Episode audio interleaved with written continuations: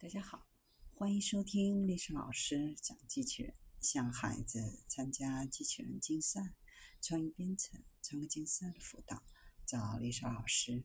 欢迎添加微信号幺三五三五九二零六八，或搜索钉钉群三五三二八四三。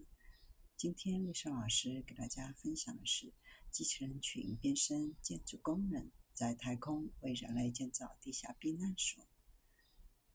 欧洲航天局最近向荷兰代尔夫特理工大学机器人建筑实验室的一组工程师提供了一资助，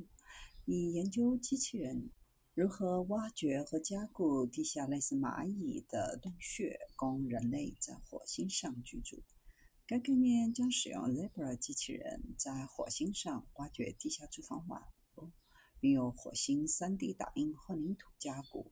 该项目目前处于概念阶段，但地球上正在开发使其成为可能的技术。火星对于希望居住在那里的人类探险家来说有很多的危险，从高水平的电离辐射到昼夜剧烈的温度波动。长期居民需要的不仅仅是坚固的帐篷才能舒适的生活，坐在底下几米处可能能够帮助阻挡大部分的辐射，提供更稳定的温度。亚马逊目前还没有向火星提供免费送货任务，因此那里有建筑用品的价格仍然很高。这也就是为什么研究人员正在寻求尽可能多的使用当地采购的材料来建造火星栖息地的原因。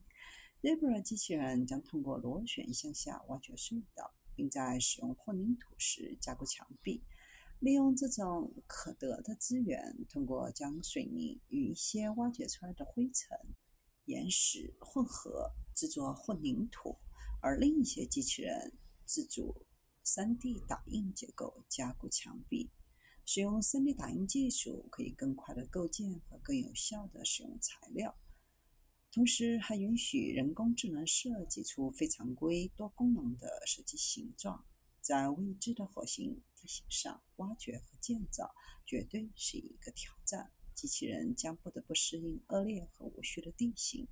人工智能可以使这成为可能。成群的机器人因为可以相互通讯，同时执行多项任务，并在人类成员无法操作时继续运行。这类似于白蚁协同工作的方式。在团队中工作，即使其中一个机器人出现故障，其他机器人仍然可以继续工作，完全不受影响。NASA 和其他团队已经研究火星上不同潜在避难所，包括用沙袋或冰制成房屋的想法，但深层地下结构提供了一个更持久的选择，并且需要的水很少。在火星这样干燥的星球上，这是一种宝贵的资源。传统建筑行业比较保守，以前并没有认真投资机器人或 3D 打印房屋等新技术，而是一些初创公司正在研究。曾经有公司在短短几天内建造了廉价的混凝土房屋，并正在研究月球上的 3D 打印结构。美国宇航局还举办了 3D 打印栖息地的挑战赛，参赛。对镜像设计适合外星生活的可持续住房设计，希望在地球上推进这些技术，而外星的需求又反过来推动地球技术的进步。